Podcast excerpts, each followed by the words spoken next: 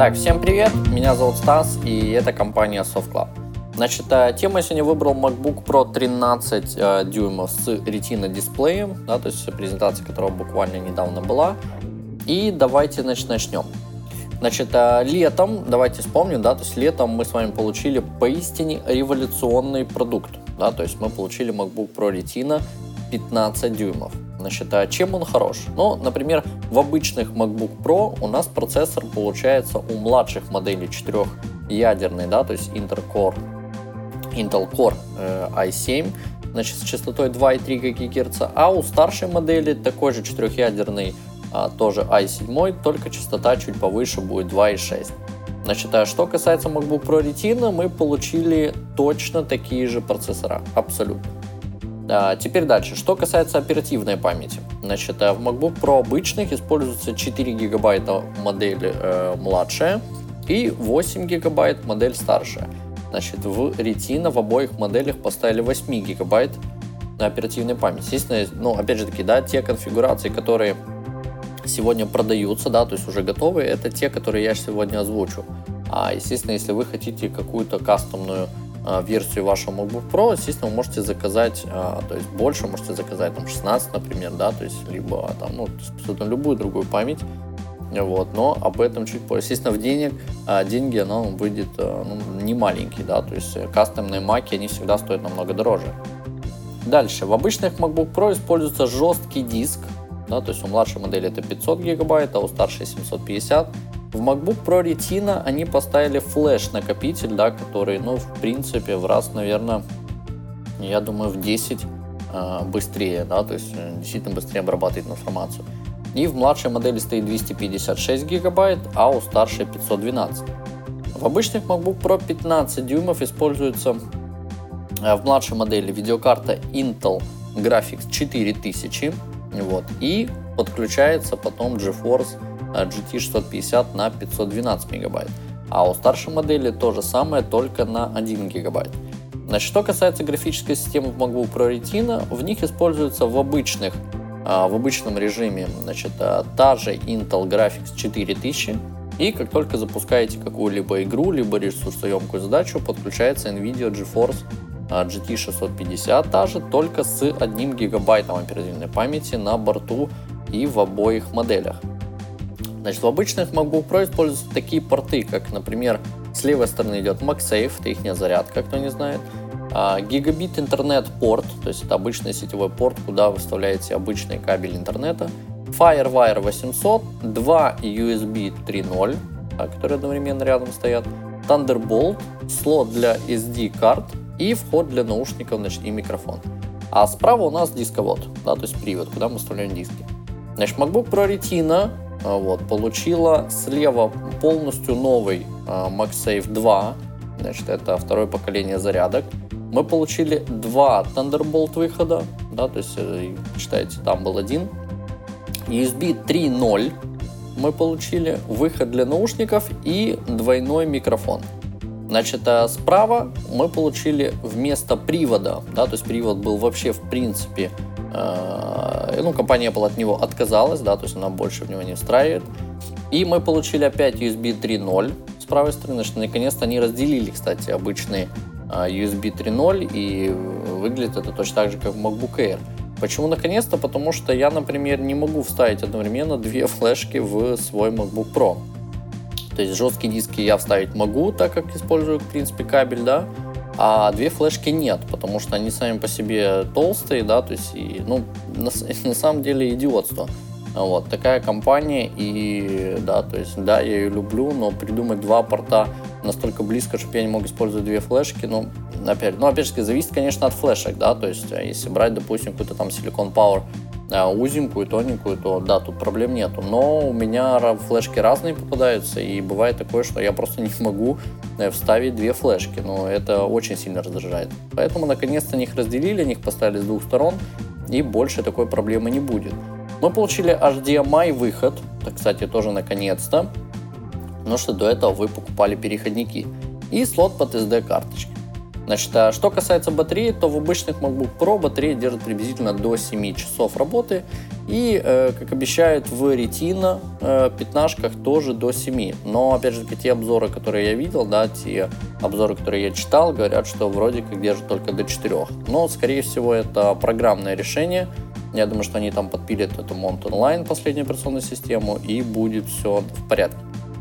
Обычные MacBook Pro стоят за младшую модель 1800 долларов, вот, за старшую 2200. Значит, а что касается Retina, они наоборот начинаются с 2200 э, за младшую и 2800. То есть представьте себе, грубо говоря, 400 долларов разница э, на каждых моделях. Теперь, что касается разрешения. Значит, э, разрешение экрана в MacBook Pro 15 а, то есть, ну, там в обоих, да, естественно, моделях используется 1440 на 900 пикселей. А вот что касается ретина, то тут используется, конечно же, ретина. Дисплей составляет 2880 на 1800 пикселей с плотностью 220 пикселей на дюйм. Это очень круто. И э, что мы получили? Значит, мы получили поистине великолепный продукт, который стоит э, намного дороже, ну, хотя, может быть, не намного, там, в принципе, за границей э, разница это там, в 400 долларов, я не думаю, что сильно ощутимо. Но мы получили действительно дорогой, красивый продукт, вот, который тоньше своих младших братьев на целых 610 миллиметров. Потому что обычная прошка э, составляет у нее толщина 2,41 сантиметр, а в MacBook Pro с ретины 1,8 сантиметра. И легче на 540 грамм, так как обычная весит 2,5 килограмма, там 2,54, а обычная ретина 2 килограмма. Ну, там 2 килограмма 200 грамм, скажем так. Значит, за счет SSD, за счет оперативки и за счет видеокарты он намного быстрее, чем действительно быстрее. Э, мы ими игрались, они очень, очень крутые. А также был первый в мире э, представлен ноутбук с таким дисплеем, да, то есть дисплеем такого качества. Это действительно революция. И вот спустя несколько месяцев, да, то есть в октябре э, нам показывают MacBook Pro 13 дюймов э, с Retina дисплеем. Но тут обстоят дела не так хорошо. По крайней мере, э, опять же таки, я не держал тренажку с ретиной в руках, я ее не тестировал, поэтому мнение основано на тех обзорах, которые я видел, которые я читал. Значит, в обычных MacBook Pro процессор у младшей модели двухъядерный, да, то есть и Core i5, частотой 2,5 ГГц, а у старшей i7, тоже двухъядерный, но i7, и частота 2,9 ГГц. Что касается MacBook Pro Retina 13 дюймов, мы получили э, и у младшей, и у старшей модели одинаковые процессора, двухъядерный i5 2.5, э, что используется в обычных Pro на младшей модели. Почему было именно такое решение, я не знаю, но опять же таки это маркетинговый ход, поэтому в следующем году, возможно, мы увидим i7. А, в обычных MacBook Pro используется тоже либо 4, либо 8 гигабайт оперативной памяти. В MacBook Pro Retina используется в обоих моделях 8. Значит, в обычных MacBook Pro а, жесткий диск, а, у младшей модели 500 гигабайт, а у старшей 750. В MacBook Pro Retina также используется флеш-накопитель, вот, который тоже быстрее. Вот, и у младшей модели он 128 гигабайт, а у старшей 256. В обычных MacBook Pro видеокарты и у старшей и младшей всего одна, то есть Intel Graphics 4000, они ее обновили, потому что в прошлом году была 3000. И что касается ретины, то почему-то выбрали тоже эту видеокарту. Значит, а в обычных MacBook Pro используются такие порты, как слева тот же а, MagSafe, значит, гигабит интернет-порт, вот FireWire 800, Thunderbolt 1, 2 USB 3.0, вот, слот для карт памяти и выход для наушников. Да, и микрофон. Значит, э, справа у нас находится привод. Вот, что касается, ну, я имею в виду дисковод. Что касается MacBook Pro с ретиной, то слева мы а, получили новый MagSafe 2, мы получили два Thunderbolt выхода, мы получили 3, USB 3.0, а, выход для наушников, двойной микрофон, и справа получили а, тоже USB 3.0, HDMI и слот под SD карточки. То есть в принципе, та же модель, что и пятнашка ретина, вот, э, но просто меньше, да, с счетом 13 дюймов. Значит, что касается батареи, они, как обещали, 7 часов, так в обзорах и пишут, что действительно она свои 7 часов держит.